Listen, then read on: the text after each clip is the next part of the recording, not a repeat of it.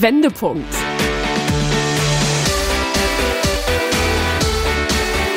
Ein Coachcast mit Anke Nennstiel und Insa Löll.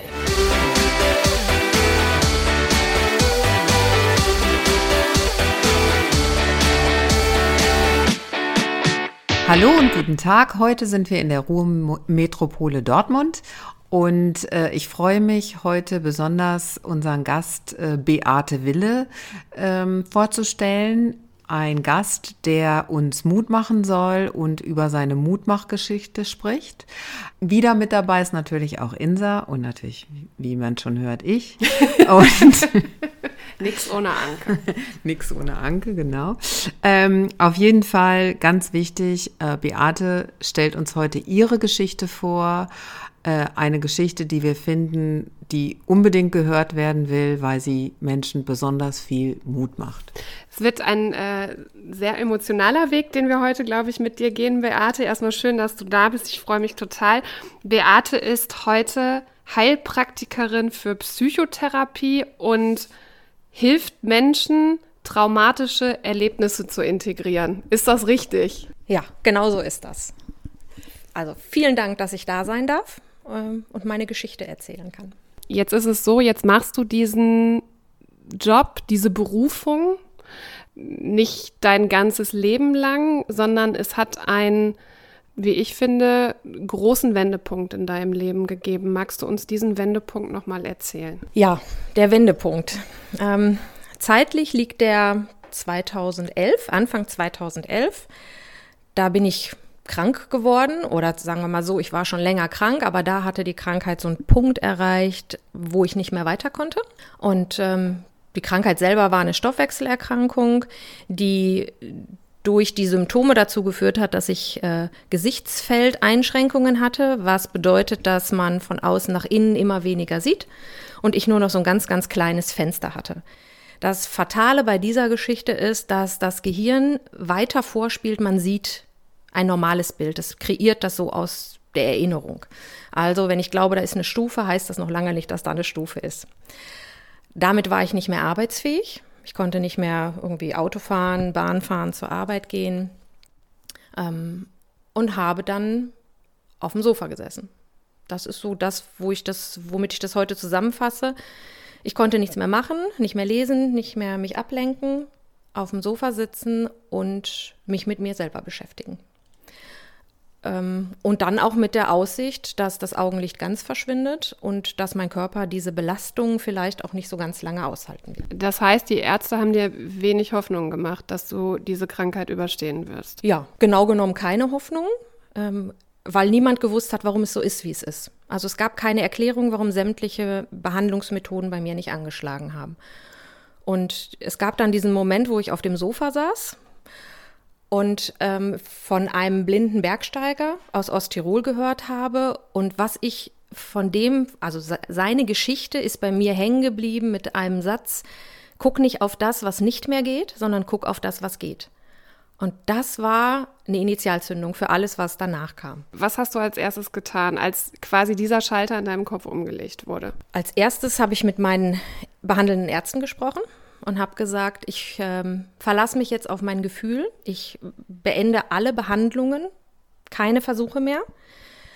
Und ich folge jetzt mal meinem Gefühl, ich höre mal in mich rein, was mein Körper vielleicht für eine Idee hat, was gehen kann. Ja, und dann bin ich angefangen, Stück für Stück. Und habe äh, erstmal mit Sprache angefangen, weil ich komme beruflich aus dem Raum der Sprache und habe gesagt, das nennen wir jetzt, nenne ich auf gar keinen Fall mehr Symptome oder irgendwelche äh, Krankheiten, sondern das sind Phänomene. Ich habe dann von äh, systemisch-phänomenologischer Aufstellung gehört. Da kann man genau diese Symptome oder Phänomene eben sich angucken ähm, und irgendwie schon das, der Wortwechsel, der hat was in meinem Kopf gemacht. Ja? Also zu sagen, das ist ein Phänomen, was mein Körper macht und das ist schon phänomenal, was der da hinlegt, hat ganz andere Lösungen ähm, aufsteigen lassen, als wenn ich immer sage, der ist krank, der macht nicht mehr das. Anke, ist das ein Stück weit das, was du immer beschreibst mit auch alte Zöpfe absch abschneiden, den Blickwinkel ändern und äh, dann quasi den Weg frei machen, auch für einen neuen für eine Neuausrichtung? Auf jeden Fall. Also dann, wenn man merkt, dass das, was man macht, irgendwie alles nicht fruchtet und das natürlich eine besondere Herausforderung bei Beate, äh, Ärzten zu widersprechen, weil wir leben ja schon in einem Land, wo die Ärztehierarchie und ich würde mich jetzt auch irgendwie, also ich finde es eine sehr mutige Geschichte, einem Arzt zu widersprechen, zu sagen, nee, ich vertraue jetzt mal meinem Körper, ich traue mich das jetzt und äh, tatsächlich ist es auch meine Auffassung, dass ähm, in Anführungsstrichen Psychosomatik, also die Psyche sich im Körper wiederfindet, an irgendeiner Stelle. Und so wie Beate es gerade beschrieben hat, hat es sich ja an mehreren Stellen auch äh, sozusagen manifestiert. Und sie hat eigene, ich nenne das jetzt mal Werkzeuge gefunden zur Neuausrichtung, die nicht medikamentös oder medizinisch behandelt wurden. Und das, wenn du das noch näher beschreiben könntest. Ja, also ähm, was ich aus mir heraus gemacht habe, war mit Sprache zu arbeiten. Also einfach, weil es etwas war, was ich konnte, was immer funktioniert hat, beruflich, mir die Dinge zu erklären. Ich habe also als erstes mal geguckt, wie funktioniert mein Körper. Ja, wenn der Puls steigt, woher kommt das? Was für ein Organ hängt damit dran? Wie funktioniert die Schilddrüse? Ähm, was machen die Synapsen im Gehirn? Also ich habe einfach versucht, erstmal mich äh, kennenzulernen, meinen Körper kennenzulernen. Was macht der da eigentlich? Damit ich wusste, wo ist da die Fehlschaltung? Ja, also wo setze ich an? Also das war das Erste und Lernen tue ich mein Leben lang schon total gerne. Das hat mir unglaublich viel Kraft gegeben, dass ich nicht so hilflos da saß auf dem Sofa, sondern eine Aufgabe hatte. Ja, wenn ich schon nicht weg kann, dann lerne ich halt. Und wenn ich nur meinen mein Körper kennenlerne. Ähm, dann habe ich angefangen, bestimmte Begriffe umzuändern, umzuformulieren, weil im Gesundheitssystem man natürlich auf Defizite guckt. Ja, also da gibt es immer nur Krankheiten. Ähm, und ich habe einfach geguckt, was könnte ein anderer positiv besetztes Wort dafür sein. Also zum Beispiel statt äh, ich habe das Symptom, äh, habe ich gesagt, das ist halt ein Phänomen, was mein Körper gerade mir zeigt. Und das hat eine andere Qualität und auch eine andere Möglichkeit, damit umzugehen. Also habe ich ganz viele tolle Worte erfunden und habe mir dann äh, Bilder gebaut äh, aus dem, was ich an neuem Wissen hatte, habe mir selber quasi erklärt, was mein Körper da macht mm, und habe das häufig erstmal nur wirken lassen und das alleine war schon toll, das hat mir Kraft gegeben.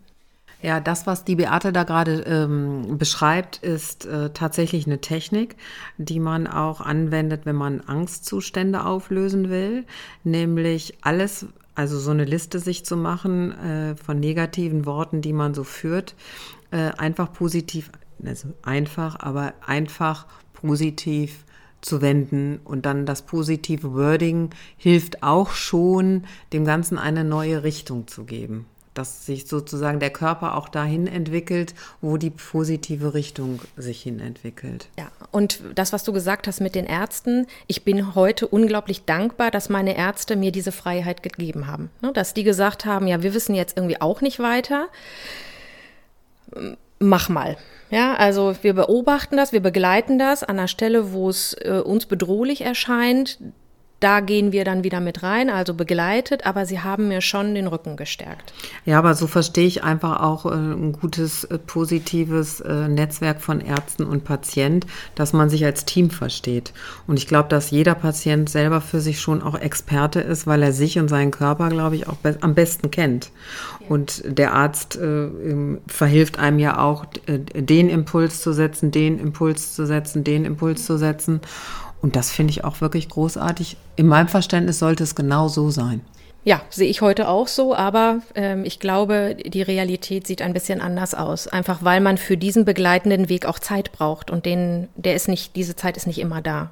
Also was ich erstmal auch äh, total bemerkenswert finde und wo ich meinen ähm, Hut vorziehe, ist einfach auch, also nicht nur, dass du deinen Ärzten dann in dem Moment auch widersprochen hast und gesagt hast, ich mache jetzt hier erstmal mein eigenes Ding und guck mal, dass ich irgendwie selber versuche, damit umzugehen und damit klarzukommen, sondern dass du auch diesen Lebenswillen nicht verloren hast, weil erstmal so eine Diagnose zu kriegen ähm, und dann nicht aufzugeben und zu kämpfen, finde ich echt, finde ich echt großartig.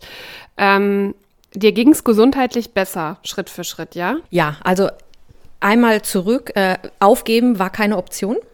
Ich äh, habe zwei Kinder, war alleinerziehend und die waren äh, 19 und 16. Und die hatten schon ihren Vater verloren, der ist äh, einige Jahre vorher gestorben. Und das war gar keine, das kam irgendwie erstmal gar nicht vor, dass ich aufgebe. Also mir war schon klar, das kann hier echt einen ungünstigen äh, Verlauf nehmen. Das haben wir aber mit ganz viel Humor gestemmt. Ne? Also da habe ich wirklich ähm, mit den Kindern, ähm, wir haben auch über Dinge wie Beerdigung gesprochen, über ähm, wo möchte ich hin und haben dem Ganzen immer ganz viel Leichtigkeit und Humor gegeben, weil das, das war, was es uns einfach leichter gemacht hat. Ja, wir wollten auf gar keinen Fall die letzten Monate, wenn sie es denn gewesen wären, irgendwie ähm, jammern oder äh, nur betrübt da sitzen, sondern sagen so, und wenn das denn die letzten sind, dann machen wir aber dann Party da draus. Und das ist bis heute sind das Running Gags, was wir damals an, an Ideen hatten. Ähm, und es hat uns bis heute einfach äh, und auch mir beruflich äh, die Auseinandersetzung mit dem Tod ähm, ja nochmal ganz besonders gemacht. Humor hilft immer, zu je, in jeder Lebensphase. Ja, manchmal ne, im, im, Volksmund heißt das ja Galgenhumor, ne? Aber tatsächlich ist auch das, vielleicht liegt es auch am Ruhepott, ne? dass man sich irgendwann nicht mehr weiter, äh, keine Ahnung was. Auf jeden Fall finde ich, und das setze ich auch als Tool ein, ne? wenn immer alles Bier ernst ist, dann muss man sich einfach auch mal äh, ähm, kaputt lachen dürfen. Ja. ja, und dann, es ging mir tatsächlich immer besser.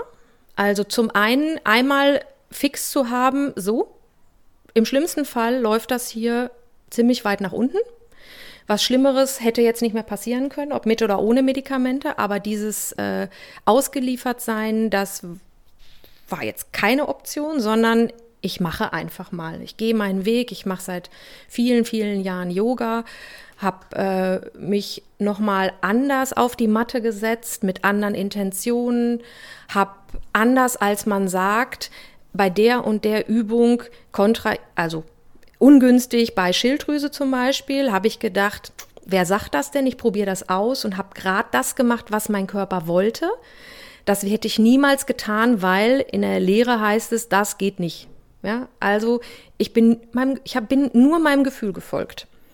Ähm, ich habe einfach gesagt, ja, dann äh, ich, ich, koche wahnsinnig gerne, habe tolle Sachen gemacht. Ja, die Auflaufform mit der Lasagne ist mehr als einmal neben den Tisch gegangen, weil der Tisch war nicht da. Auch da haben wir einen sehr humorigen Umgang mitgefunden, weil ich einfach laufend, lauter Dinge gesehen habe, die nicht da waren. Ja? Und da nochmal zu wissen, das Gehirn ist ein, ein Wunder, dass es das kann. Ja, natürlich war es jetzt in dem Moment sehr ungünstig, aber dass es das kann, das ist ja phänomenal. Also noch ein Phänomen. Und so bin ich halt so Stück für Stück äh, zumindest wieder lebenslustiger geworden. Ähm, und dann habe ich die ersten Erfolge gehabt, dass es zumindest nicht mehr schlechter wurde. Und das hat mich dann motiviert, weiterzumachen. Also ähm, es geht hier ganz viel um Gefühl und es geht ganz viel um den richtigen Blickwinkel für sich selber zu finden. Ne? Also es gibt ja jetzt nicht den richtigen Blickwinkel, sondern es geht ja immer um den richtigen Blickwinkel für sich selber. Ja, und äh, Selbstvertrauen. Ne? Also das Selbstvertrauen, das speist sich natürlich aus den Motivatoren und Kompetenzen. Und das, was Beate gerade so schön beschrieben hat, ist definitiv hohe Neugierde, dass sie auch neugierig darauf war. Also ich glaube, das ist dann ein Tool, ein Gut, was man in sich trägt, was definitiv hilft. Aber auch die Kompetenz äh, der Sprache. Nicht jeder ist ja sprachbegabt äh, und kann das so schnell umformatieren. Äh, ganz wichtig in diesen Krisensituationen zu gucken, welche Kompetenzen habe ich denn da eigentlich? Was bringe ich denn da eigentlich ein? Weil äh, mein Antreiber zum Beispiel in solchen Krisen ist es einfach erstmal gar nichts zu machen und dann auf das zu vertrauen, was ich alles schon erlebt habe. Also ich kann mich blind darauf verlassen und das, da lehne ich mich jetzt für mich äh, ganz weit aus dem Fenster. Durch die ganzen Erlebnisse weiß ich, dass ich auch, was immer jetzt kommen mag an Krise, auch gestemmt werden bekomme. Das sind Erfahrungswerte und das ist eine Kompetenz, die man sich im Leben einfach angeeignet hat. Ähm, und diese Situation dieser neue Blick und auch deine eigene Neugier, die hat dann schlussendlich dafür gesorgt, dass du nochmal in die Uni gegangen bist, beziehungsweise in den Hörsaal. Ja, genau. Also es ging mir dann immer besser und für mich war von Anfang an klar, dass ich wieder arbeiten möchte, dass ich zurück in meinen Beruf möchte und ich habe ähm, gemeinsam mit, äh, mit allem, was in so einem Unternehmen da dranhängt, Betriebsräte, äh, Ärzte und so, ähm, da habe ich mich gemeldet und habe gesagt, ich bin noch nicht wieder hundertprozentig fit, aber ich möchte wieder arbeiten im Rahmen meiner Möglichkeiten und die haben mir die Möglichkeiten geschaffen. Ne, großer Bildschirm, äh, vor dem ich dann eben so auf und ablaufen konnte, dass ich alles sehe. Ähm, ich hatte flexible Arbeitszeiten. Also das, da habe ich einfach auch, da ist in die, in die gute Schale auch ganz viel reingekommen und ich konnte wieder arbeiten und auch ganz langsam wieder da reinwachsen. Ich hatte keinen Leistungsdruck und, und habe aber da schon gemerkt, was mache ich denn jetzt mit dem, was ich da erlebt habe? Also einfach äh, mein, mein, mein Job weitermachen, das, das war jetzt irgendwie, das fühlte sich zu wenig an. Und dann habe ich meine Neugierde ist da wieder rausgekommen und hat gesagt, jetzt hast du dir das alles selber erklärt, jetzt geh doch noch mal gucken, was ist denn wirklich dahinter, ja? Also wie geht das? Und habe dann all die Techniken, Methoden, Verfahren lernen wollen, mit denen ich selber so gut gefahren bin. Und das war tatsächlich am Anfang nur Neugierde, die mich angetrieben hat. Und dann habe ich geguckt, wie geht das? Was sind die Optionen? Äh, ein Studium Psychologie oder weil ich einfach über die Naturheilkunde-Richtung gearbeitet habe. Da gibt es eben den Heilpraktiker für Psychotherapie.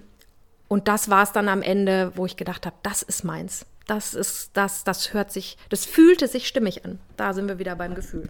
Ganz kurz nur noch nur zur Einordnung. Du hast bis zu diesem Zeitpunkt äh, in der Unternehmenskommunikation gearbeitet, redaktionell und hast ähm, diese heilpraktische Psychotherapie, ähm, das hast du berufsbegleitend gemacht, anfänglich. Genau, ich habe meinen äh, Beruf in der, in der Unternehmenskommunikation, den Job habe ich weitergemacht ähm, und bin dann immer direkt ein paar Straßen weiter nach Dienstschluss äh, in die Schule gegangen und habe da dreimal in der Woche äh, die Schulbank gedrückt. Äh, am Wochenende äh, gab es dann eben ganz viel Lehrtherapie und, und Vorlesungen und ganz viel natürlich nebenbei. Ich habe äh, jede Sekunde gearbeitet. Ich habe äh, die Bahnfahrt genutzt, weil ich da noch nicht Auto fahren konnte, habe äh, meine, meine Sachen geschrieben, gelesen. Also von da an gab es den Erstberuf und den Zweitberuf und Schlafen gab es dann auch noch. Man merkt so richtig, wie sie aufblüht, ne? Dass dein Gesicht strahlt und du bist echt so total überglücklich. Ich finde es echt fantastisch. Ja, und in dem Zusammenhang Zusammenhang, also man kann auch sieben Tage die Woche arbeiten. Das ist positiver Stress, Wenn ne? es positiv ja. ist, ne? Also man, man muss nicht immer achtsam zwei Tage Pause machen oder irgendwie so, wenn man für was brennt, positiv motiviert, kriegt man das auch gerockt. Ist auch wieder ein schönes Beispiel, wie ich finde. Und äh, dass Beate dafür brennt, äh, das merkt man für deinen Beruf, den du jetzt machst. Ähm, wann hast du dich dann dazu entschlossen, deinen alten Job hinter dir zu lassen und dich komplett auf diese, auf diese neue Geschichte zu konzentrieren? Wann habe ich mich dazu entschlossen? Also erstmal war es von, von, dem erst, von der ersten Vorlesung an, hatte ich das Gefühl, das ist es hier bin ich richtig, hier meine Sprache, ne? also ich, ich war da so drin ähm, und habe dann, ich glaube nach anderthalb, zwei Jahren, ähm, habe ich, bin ich nochmal meinem Gefühl gefolgt. Ich wollte nämlich dahin, wo dieser äh, blinde Bergsteiger Andi Holzer lebt, nach Osttirol und ich wollte einfach einmal dahin, wo wo die, wo die Energie ist, die dieser Mensch mir vermittelt hat. Ja? Einmal so auf seinen Spuren wandeln, würde ich das heute nennen. Und was da passiert ist, das war dann eins der Wunder, die ich mir bis heute nicht erklären kann. Ich bin da zu Hause. Ich bin da hingekommen und hatte das Gefühl, hier gehöre ich hin. Das ist heute meine zweite Heimat. Ich bin auch Andi Holzer mittlerweile begegnet. Wir haben uns kennengelernt, äh, weil ich ihm einfach Danke sagen wollte. Und ich bin dann da in den Bergen ähm, beim Bergsteigen Schritt für Schritt, ein Fuß vor den anderen. Auch das ging dann irgendwann wieder, sowohl körperlich äh, als auch vom Sehen ähm, und habe da eine Wallfahrt mitgemacht. Und mit der Intention, also mit der Idee im Kopf, was ist jetzt der nächste Schritt, wie geht es jetzt weiter? Da gab es ja viele Optionen, nebenberuflich äh, diesen, diese Psychotherapie machen oder gar nichts damit machen. Auch das hätte wäre ja möglich gewesen. Ja, und oben auf dem Berg habe ich meine Kündigung geschrieben, weil ich wusste, Das Gefühl hat gesagt, das ist das, was du beruflich machen willst. Das ist deine Berufung, da gehörst du hin. Und das habe ich, das war 2015, das, äh, 2014, das habe ich nicht bereut. Das ist bis heute, das Gefühl ist geblieben. Ähm, und ich habe einfach einen tollen Ausstieg aus dem alten Job bekommen. Ich habe mir ganz viel Zeit genommen, langsam da rauszugehen.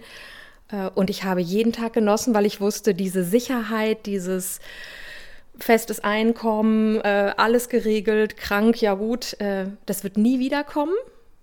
Aber das andere ist so viel größer. Das ist, das ist der Unterschied zwischen Beruf und Berufung. Ich glaube, Anke äh, stimmt mir dazu, wenn ich jetzt sage, dass. Nick ja schon ganz wild.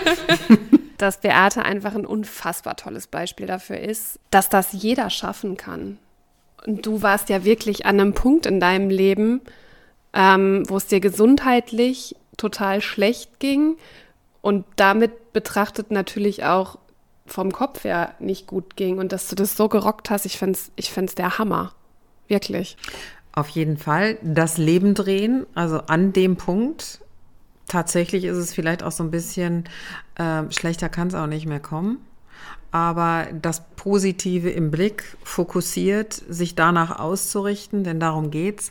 Und auch ganz tolles Beispiel, was du gerade genannt hast, ähm, weil ich habe das in, in meinen Coachings immer, dass die Leute so an ihrem falsch motivierten Job kleben. Und natürlich ganz viele Gründe dafür finden, warum sie da kleben bleiben. Es spricht ja auch viel ähm, dafür manchmal, wenn man angestellt ist. Man kriegt das Geld immer am Ende des Monats. Äh, man kennt die Leute, die da arbeiten. Man ist nicht wirklich überrascht.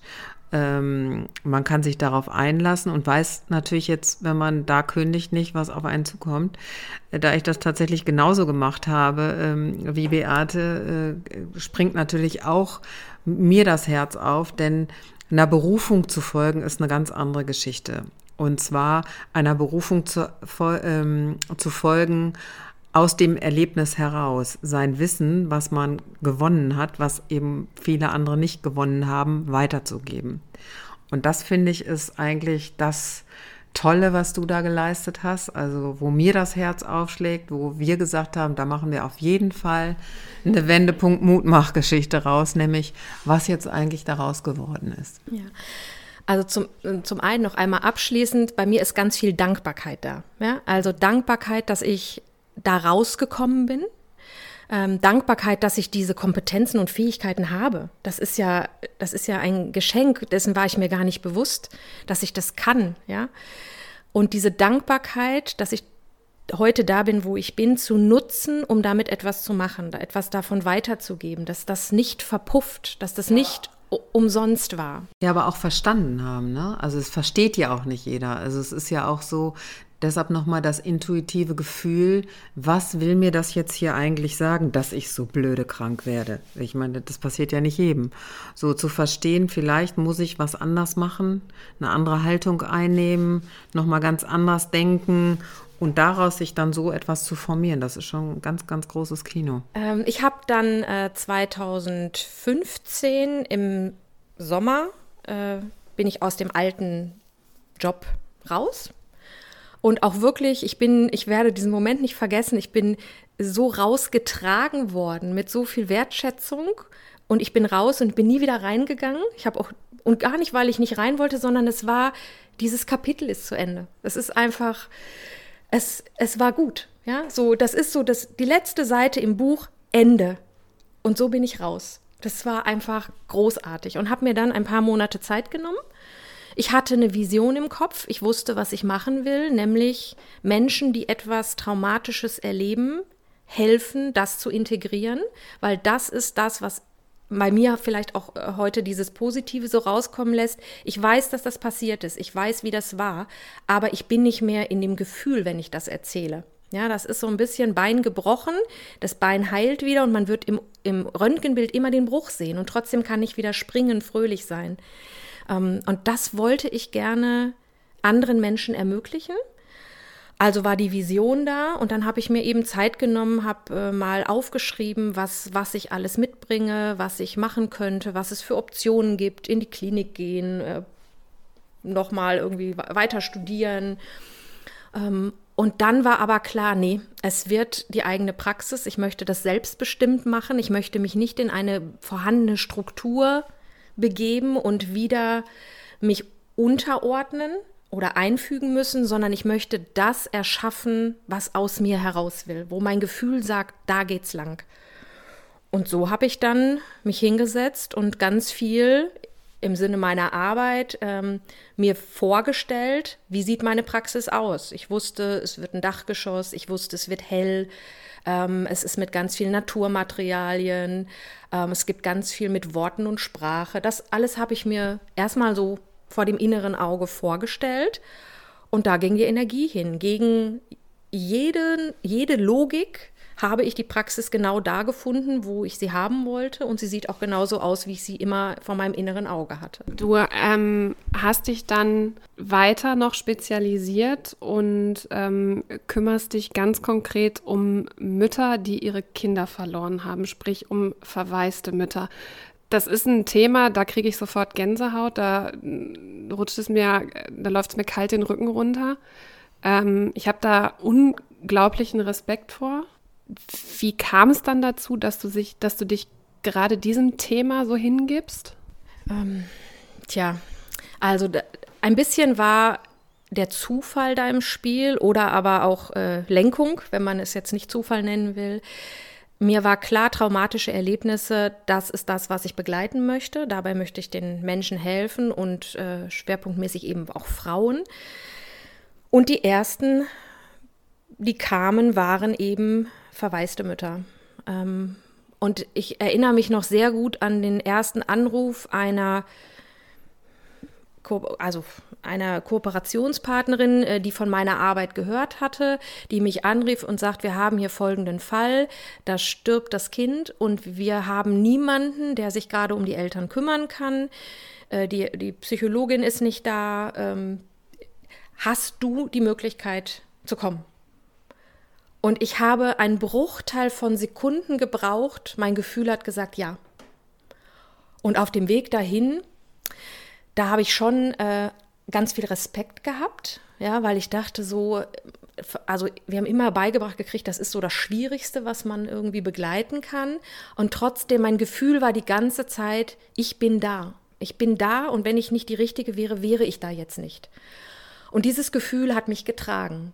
Und bis heute diese Dankbarkeit der Familie, weil sie gut Abschied nehmen konnten, weil ich sie gestärkt habe, Abschied nehmen zu können, ja, und nicht wegzudrängen, sondern es zuzulassen und ihnen gleichzeitig Tools und Methoden an die Hand gegeben habe, wo, wie sie wieder Kraft schöpfen können. Und habe dann äh, erst diese eine Familie begleitet und dann kamen eben unterschiedliche dazu. Also äh, die meisten, äh, da sind es Babys, entweder vor der Geburt, bei der Geburt, nach der Geburt. Aber ich habe auch äh, Familien, da ist das Kind durch eine Krankheit äh, im Verlauf des Lebens früh gestorben. Wenn ich dich richtig verstanden habe, ist es ganz wichtig, dass wir sagen, dass diese traumatischen Erlebnisse integriert werden und dass es nicht ums Verarbeiten geht oder ums Abschließen, sondern dass diese Erlebnisse integriert werden in, in, in das Leben, ja? Ja, genau. Also was passiert ist, ist passiert, so, so schlimm das auch ist. Ähm, und wenn ich, also wenn ich die, wenn ich versuche, die Angst, die hochkommt, ähm, vor dem, also wenn wir jetzt mal den Fall nehmen, wir wissen, das Kind ist sehr, sehr schwer krank und ich verdränge die ganze Zeit die Angst, dass das Kind stirbt. Das nimmt unglaublich viel an Lebensenergie, an Kraft und die fehlt, um den Moment, der noch da ist, genießen zu können.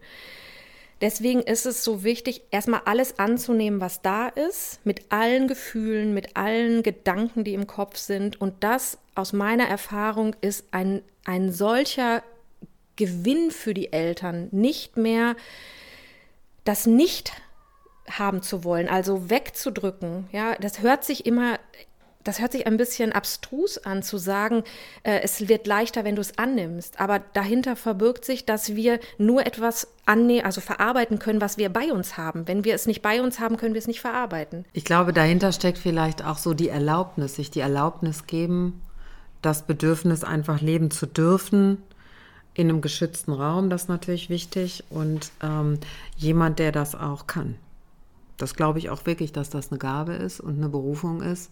Ähm, ist auch in meinem Bereich, ne, Burnout-Leute sind auch häufig sehr, sehr, sehr traurig.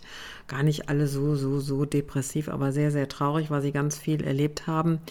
Äh, das muss man aushalten und ein geschützter Raum, in dem sich die Leute befinden, Abschied nehmen zu dürfen, mit allem, was da hochkommt. Ich glaube, da, ja, das, so kann man das. Ja. Und äh, da gehören eben auch Sachen zu, die wir, die wir gesellschaftlich wegdrängen. Ja, also äh, da kommen Schuldgefühle. Habe ich was falsch gemacht? Habe ich in der Schwangerschaft was Falsches gemacht, gegessen? gegessen? Mhm. Ähm, da kommen, äh, also da kommen so viele unterschiedliche Emotionen hoch und da ist es häufig so, dass es hilft, ich spreche es aktiv an. Ja, also ich lasse es nicht kommen, sondern ich biete aktiv den Raum dafür, dass das auch sein darf, weil wenn die Mutter weiß, das ist, ach, das ist normal, das ist normal, dass ich jetzt denke, ich habe was falsch gemacht, dann kann sie das viel besser äußern und, und sich damit auseinandersetzen. Ja, weil das, wir haben so bestimmte Gefühle, die erlauben wir uns gar nicht, die, die drücken wir so weg. Und da hilft es ein bisschen, wenn jemand sagt, ne, und auch das ist möglich. Also ich mache quasi das ganze Portfolio an Emotionen, lege ich einmal hin und sage, alles das versteckt sich in Trauer. Trauer ist ein Mischgefühl und dazu gehört. Und dann können die sich ganz bewusst die Karten rausnehmen aus dem Potpourri, von dem sie glauben, ah, okay, das habe ich auch. Und nicht mehr ein Suchen danach oder ein, das kann doch nicht sein. Ich habe da mal eine Frage, äh, Beate, und zwar, da spreche ich jetzt mal so gesellschaftliche Normen an. Es ist ja so in unserer Gesellschaft verankert, dass Trauernde, äh, wenn man Menschen verliert, die Gesellschaft ja ähm, darauf anders guckt als die Trauernden selber. Sprich, ähm, wenn eine Mutter ihr Kind verliert oder auch ein Vater sein Kind verliert, und die sind jetzt, äh, ich, ich spreche jetzt mal von äh, geheilt, also die äh, äh ähm, kommen aus dem Trauerzustand relativ schnell wieder raus. Ich sage jetzt mal ein Vierteljahr, ein halbes Jahr, ist die Gesellschaft, glaube ich, nicht so weit wie der, äh, wie der, der sich in diesem Zustand verbindet. Habe ich das richtig so beobachtet, dass die Gesellschaft dann so, ja, aber ich meine, wie kann man denn jetzt schon und so, weil die Gesellschaft annimmt, das muss ein Leben lang dauern, das kann man nicht verarbeiten. Niemand kommt über das Schicksal von XY hinweg. Äh, ist das so eine richtige Beobachtung oder? Ja, also das, ähm, das ist so ähm, gesellschaftliches Dogma fast schon. Äh, das Schlimmste, was dir passieren kann, ist der Tod eines Kindes und da wirst ja. du nie im Leben mit fertig. Genau. So, und das ist jetzt, wenn wir aus dem mal zurückgehen an diese sprachliche Geschichte. Wir steuern mit Sprache unser Gehirn. Wenn wir das hören, verankert sich im Gehirn, eigentlich kannst du machen, was du willst, damit wirst du sowieso nicht fertig. Ja, deswegen ist auch immer wichtig, das in der Therapie wirklich so anzusprechen und zu sagen, das ist eine Hypothese, die ein anderer getroffen hat. Manchmal sogar jemand, der es gar nicht erlebt hat. Woher weiß der das? Also die Frage, die ich dann stelle, ist, kannst du dir hundertprozentig sicher sein, dass das wahr ist, dass du damit nicht fertig wirst und dass das das Schlimmste ist? Und das stellt nie in Frage, dass das furchtbar ist, was da passiert ist. Also sprich, äh, anders übersetzt, wenn ich jetzt in einem Zustand dessen bin, ähm, wenn ich mir vornehme, ich möchte da aber schnell wieder raus und ich möchte da auch gerne geheilt werden oder ich will mich heilen oder wie auch immer man das nennt, äh, wenn ich mir das vornehme, dann kann ich das auch erreichen? Zumindest unterstützt es den Trauerprozess, ja. Wenn ich in einen Trauerprozess gehe mit, es ist eigentlich egal, was ich hier mache, damit werde ich sowieso nicht fertig, dann ist mein Blick auf, ich werde nicht fertig. Wenn ich da reingehe mit, okay, also es kann, es ist möglich, ich weiß nur noch nicht wie. Ja, dann ist einfach eine Lösung denkbar. Und da geht dann auch möglicherweise die Energie hin. Und noch eine andere Frage, die mich da äh, so umtreibt, ist so, wenn das schon länger zurückliegt, zum Beispiel, wir haben ja die ganzen äh, Kriegstraumatisierten, die ja auch ihre Söhne, äh, also die, die, die 80 hier jetzt in den 80ern äh, sind, äh, würden die sich, würde das auch noch geheilt? Würde das funktionieren? Wenn sie denn wollten, ne? Ja, also theoretisch geht das immer, weil es ist als Erlebnis abgespeichert im Körper. Ja, je älter wir werden und je länger wir mit etwas leben, was nicht gut verarbeitet oder integriert ist, umso mehr Abwehrmechanismen haben wir. Wir haben bestimmte Bewältigungsstrategien erlernt und uns geschaffen, wie wir das wegdrängen können. Aber im Alter kommt halt auch manchmal viel wieder hoch. Und es geht auch dann, was da häufig im Wege steht, ist die Vorstellung. Also ältere Leute tun sich ein bisschen schwerer damit, sich darauf einzulassen. Das ist zumindest das, was ich erlebe. Die älteren Patienten, die bei mir sind, ach, das kann doch nicht sein, dass ich da jetzt äh, dieses oder jenes sage oder klopfe und dann ist das weg. Ne? Da ist so ein bisschen, ja, nee, ich, ich glaube, also ich würde das gerne glauben, ich merke auch, es geht mir besser, aber das kann ja nicht sein. Und da ist, glaube ich, äh, da ist die jüngere Generation noch mal ein bisschen offener. Das glaube ich auch. Also diesen Generationenkonflikt, den haben wir ja schon in ganz vielen Themen angesprochen. Also auch als es in den vergangenen Folgen viel um Burnout ging, dass ich sag mal, wir jetzt als jüngere Generation auch da einen ganz anderen Zugang zu haben. Was mir jetzt noch mal wichtig ist anzusprechen, ist also, ähm, dass ich das wichtig finde, dass es Menschen wie dich gibt, die äh, gerade in diesen speziellen Fällen helfen, weil ansonsten werden gerade auch so trauernde Eltern oder auch Menschen mit jeglichem anderen Art von traumatischem Erlebnis in äh, unserer Gesellschaft ja echt ein bisschen alleine gelassen auch, oder? Wie siehst du das? Also, ähm, es gibt Hilfe für diese Mütter, ne? es gibt Selbsthilfegruppen. Und das ist auch das, was ihnen häufig als erstes angeboten wird. Bei Psychotherapie, da brauchen wir eigentlich uns nicht drüber unterhalten, da sind die Wartelisten unglaublich lang. Da ist einfach, da vergeht ganz viel Zeit. Also da gibt es jetzt äh, auf die Schnelle nicht immer etwas. Selbsthilfegruppen gibt es, das ist aber eine ganz andere Herangehensweise als das, was ich verstehe. Also in Selbsthilfegruppen geht es eher darum, es ähm, äh, zu erzählen und immer wieder zu erzählen. Mit jeder neuen Familie, die dazukommt, erzählt wieder jeder seine Geschichte. Das ist ein bisschen Verharren in dem, was passiert ist. Und das ist auch okay, wenn jemand sagt, für mich ist das das Beste, was mir passieren kann. Wenn das Gefühl sagt, ich brauche das, dann ist das richtig. Ich habe einfach nur einen anderen Ansatz. Ich gucke nicht in die Vergangenheit. Das, was passiert ist, ist passiert. Aber was ist das, was in der Zukunft? Wie möchtest du in einem Jahr darüber denken? Wie möchtest du dich in einem Jahr fühlen? Wie möchtest du diese Krise bewältigt haben. Und darauf dann aufzusetzen, weil da tauchen sofort innere Bilder auf. Ja, das Unterbewusstsein schickt diese Bilder. Und dann zu gucken, okay, jetzt haben wir das Ziel und wie kommen, wie geht, wie ist dann der Weg dahin? Und immer wieder die Phasen zu haben, wo auch einfach mal alles raus kann. Weil zur Trauer gehört auch Wut. Ja, da gehört auch mal zu sagen, äh, weiß ich nicht, äh, warum nochmal, verdammt und nochmal, ne, was, was ist da, was habe ich gemacht, dass das passiert ist und das wirklich zu dürfen, rauszulassen. Und dann trotzdem immer zu sagen, das ist quasi ein weiterer Schritt in Richtung meines Ziels. Das ist kein Schritt zurück. Ja, und ganz wichtig an dieser äh, Stelle, denn äh, so ähnlich arbeite ich ja auch. Ähm, die Beate, so wie ich es verstanden habe, gibt, zeigt eben Handlungsoptionen aus. Und da ist eben, ähm, hört in unserem Gesundheitswesen, äh, hört es einfach auf. Ne? Die, man wird zu Psychologen geschickt, man wird zu Ärzten geschickt, man wird eingewiesen. Du nennst gerade noch Selbsthilfegruppen, aber äh, mehr passiert da auch nicht oder ist bisher noch nicht passiert. Und ähm, Tatsächlich ist es im Burnout auch so, es gibt keine Stelle, wo man hingehen kann, wo man Handlungsoptionen, wo man Wege aufgezeigt äh, bekommt, wo man einfach auch ähm, sich ich sage es jetzt mal, blöd fühlen darf oder blöde Fragen stellen darf oder äh, sinnhafte Sinnkrisenfragen stellen darf.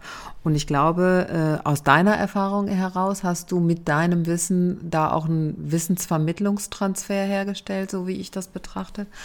Und ähm, ja, schön, dass jemand sich dieses wirklich, wirklich, wirklich traurige Thema äh, so zu Herzen genommen hat und daraus einen so tollen Beruf gemacht hat. Also finde ich ganz, ganz toll an dieser Stelle. Und äh, die Essenz aus dem Ganzen, das wir heute gehört haben, ist natürlich so für mich, was ich rausgefühlt habe, äh, dass das Bauchgefühl gehört werden will und das Gefühl immer recht hat. Ja, ja, so ist das. Danke, Beate.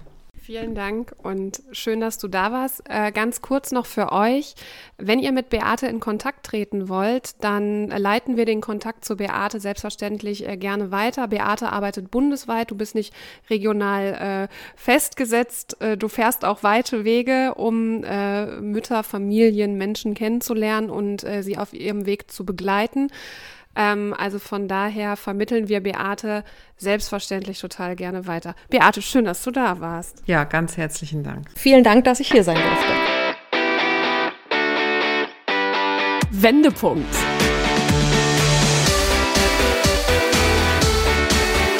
Ein Coachcast mit Anke Nennstiel und Insa Löll.